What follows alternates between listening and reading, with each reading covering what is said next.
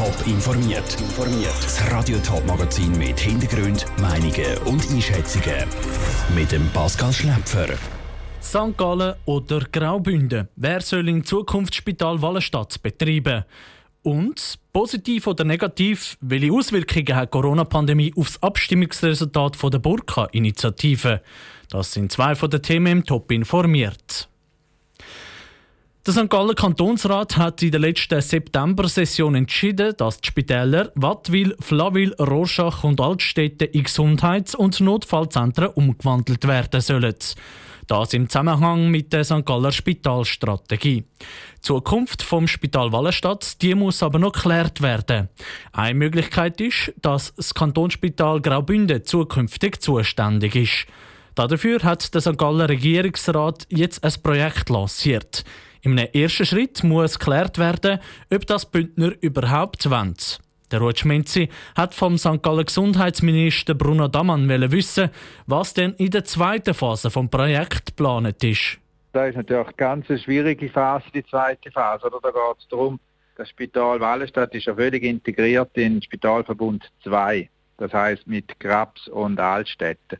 Und da muss man dann klären, zum Beispiel Röntgen, wird das Röntgen weitergeführt pro St. Gallen oder wird das Röntgen übergeführt ins Bündnerland, IT, Personalrecht, Finanzen. Und das sind ganz schwierige Themen, wo halt bei einer Abtrennung von einem Spital gibt. Das ist wie die Privatwirtschaft. Wenn man etwas abtrennt oder fusioniert, dann gibt es halt einen Haufen Schritte, die man, man klären und ausarbeiten zum Schluss kommt dann die dritte Phase, wenn ich das richtig verstanden und herausgelesen habe, ist, dort dann eigentlich, ist man dort so weit, dass man entscheiden schlussendlich, wie es mit dem Spital Wallenstadt soll weitergehen beziehungsweise wie in Zukunft soll aussehen Genau, in der dritten Phase ist dann vor allem der Bericht erstellen, wo man einen Kantonsrat machen mit Antrag. Und dort gibt es zwei Varianten. Entweder ist der Antrag, es soll eine intensive Zusammenarbeit oder eine Überführung vom Spital Wallenstadt ins Kantonsspital Graubünden sein.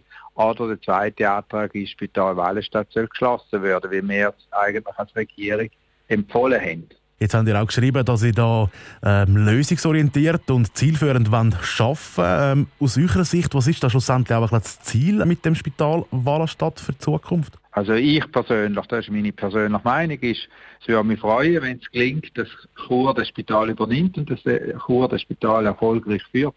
Was sind schlussendlich so die Hoffnungen jetzt in den nächsten zwei Jahren während dieser Projektphase? Also die Hoffnung ist sicher so, dass das relativ reibungslos abläuft, dass es auch nachher der Entscheid, so wie noch gefällt wird, denn dass der auch getragen wird von der Bevölkerung.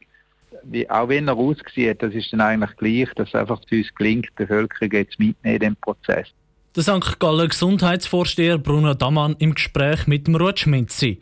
Neben dem Kanton St. Gallen und der Verantwortlichen vom Kantonsspital Graubünden sind in diesem Projekt auch Töchter, Gemeinden und Pflegeheim aus dem Sarganserland mit dabei.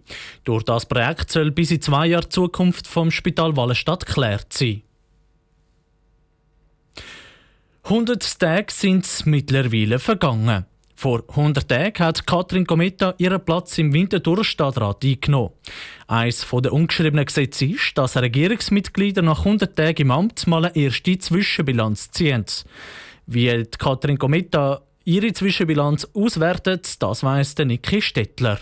Am 12. Oktober hat Katrin Kometa ihr Amt als Stadträtin von Winterthur antreten. Sie hat das Departement Sicherheit und Umwelt übernommen. Heute, 100 Tage später, halten Sie zuerst mal fest. Ich bin recht happy mit dem Departement. Ich finde es auch spannend. Ich finde, es sind zentrale, relevante Themen. Es ist ihr aber nicht alles so gelungen, wie sie sich das vorgestellt hat. Gerade der Anfang war für sie recht happy. Gewesen. Da war zum einen Corona-Pandemie, die es schwierig gemacht hat, um ihr ganzes Team wirklich kennenzulernen. Und zum anderen hat sie sich in den ersten Tagen gerade mit einer Budgetrückweisung auseinanderschlagen. Das sei zwar alles aufwendig und mühsam die Lust an der Arbeit hat sie aber gleich nicht verloren. Den grossen Riesendämpfer hat es nicht gegeben. Es hat logisch ungefreute Sachen gegeben, auch wie eine Budgetrückweisung. Da hat man nicht Freude, wenn das wie zuerst nicht schon kommt. Und logisch, man muss ja wie zuerst lernen, dass der Prozess manchmal ein bisschen aufwendiger sein, wie man sich das vielleicht gewöhnt ist. Und man muss auch noch ein bisschen herausfinden, wo man wie welches Hebel kann bedienen kann. So wie es noch keinen grossen Dämpfer gegeben hat, ist auch der grosse Wurf ausgeblieben. Es hätte dafür ganz viele kleine Sachen gegeben, die sie extrem gefreut haben. Am meisten stolz dass mir der Einstieg gut gelungen ist, trotz erschwerten Bedingungen, dass ich einen Beitrag leisten konnte, dass ich auch schon gestaltend einen Akzent setzen sei es bei diesen vier roten freien Sonntagen oder bei dieser Lösung für die Gastronomie. Unter ihrer Führung hat der Stadtrat den Restaurants ermöglicht, ihre Gäste auch in Corona-Zeiten draussen zu bedienen.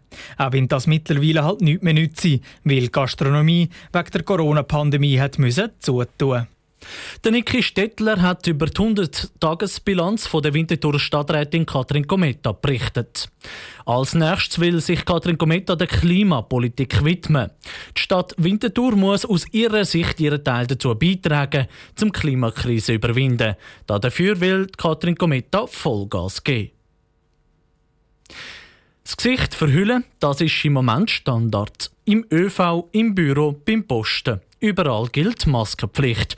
Und ausgerechnet in dieser Zeit, wo Gesichtsverhüllungsabsolute Nonplusultra ist, stimmt die Schweiz über ein Verhüllungsverbot ab. Am 7. März kommt die Burka-Initiative vors Volk. Heute ist die erste Umfrage zu dieser Abstimmung herausgekommen.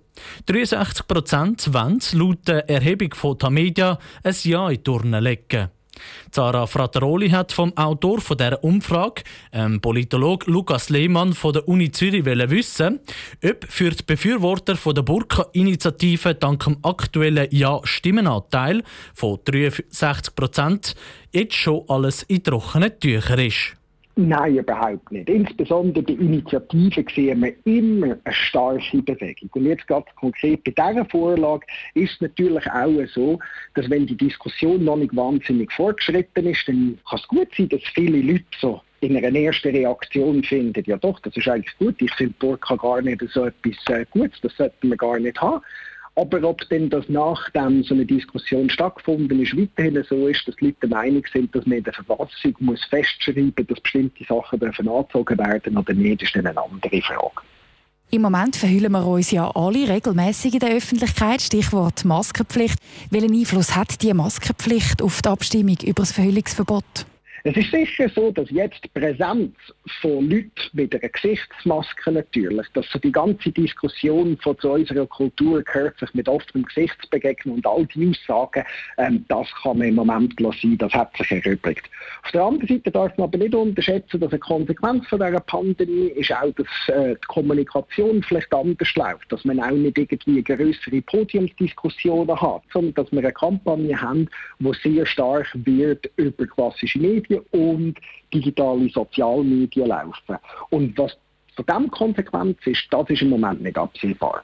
Die Initiative über ein Verhüllungsverbot stammt ja vom Egerkinger Komitee, das der SVP näher ist. Die Zustimmung unter den SVP-Wählerinnen und Wählern ist dementsprechend hoch. Aber wie sieht es bei den anderen bürgerlichen Parteien aus? Ja, da sehen wir, dass im Moment ist klar bei der CVP und bei der FDP eine Mehrheit, die im Moment die Vorlage noch unterstützt. Und selbst bei einer GLP hat man 47 Prozent, die die unterstützen. Darum wird das Augenmerk von uns bei der zweiten Welle sicher bei diesen drei Gruppierungen sein, um zu sehen, wie stark sinkt die Zustimmung bei diesen drei Gruppen der Politologe Lukas Milemann im Gespräch mit der Sarah Frattaroli. Am 7. März kommt dann übrigens nicht nur das Verhüllungsverbot an Turnen, sondern auch noch die ID und das Freihandelsabkommen mit Indonesien. Mit diesen zwei Vorlagen ist das Rennen sogar noch offener als beim Verhüllungsverbot, weil außergewöhnlich viele Leute sich noch nicht entschieden haben. Top informiert, auch als Podcast. Mehr Informationen gibt's auf toponline.ch.